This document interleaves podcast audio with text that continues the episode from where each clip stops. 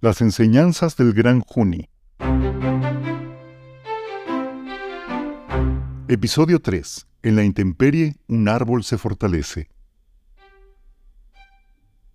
Llegamos a la casa. Bueno, en realidad es un departamento en un quinto piso, pero se escucha mucho mejor decir que llegamos a la casa en lugar de llegamos al depa, ¿no? Una de las recomendaciones principales del criador era que Juni estuviera a la intemperie, por aquello de mucho sol y mucho aire. Es un árbol, me dijo. Los árboles necesitan estar a la intemperie, la lluvia y el aire les sienta muy bien. Un bonsái a la intemperie se fortalece.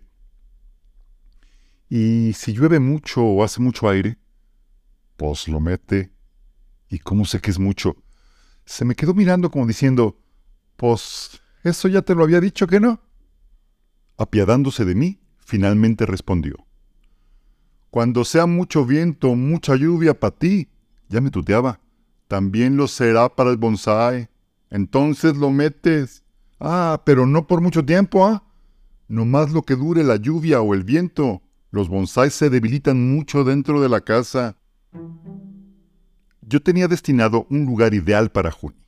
Justo fuera de la ventana había un pequeño cajón de cemento, parte de la arquitectura del DEPA. Ahí tiene aire y sol.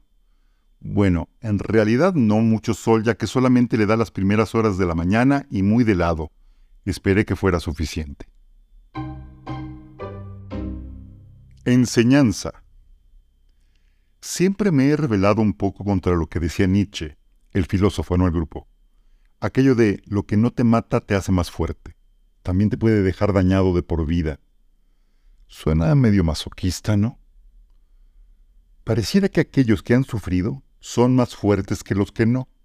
Pero a final de cuentas, ¿quién decide qué es sufrir? ¿Hay un sufrimientómetro? ¿Los niños en los parques dicen mi papá sufre más que el tuyo?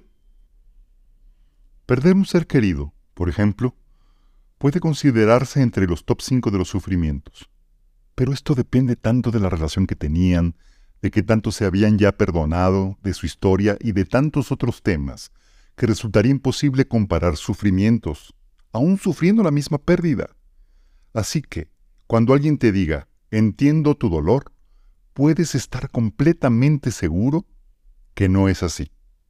Y desde luego que sería de pésimo gusto decir algo como, eh, felicidades, este sufrimiento te hará más fuerte, Quizá no lo veas ahora, pero en el futuro me darás la razón. Por cierto, ¿me permites hacerte un comentario sobre el café que están sirviendo? En la intemperie un árbol se fortalece, me dijo.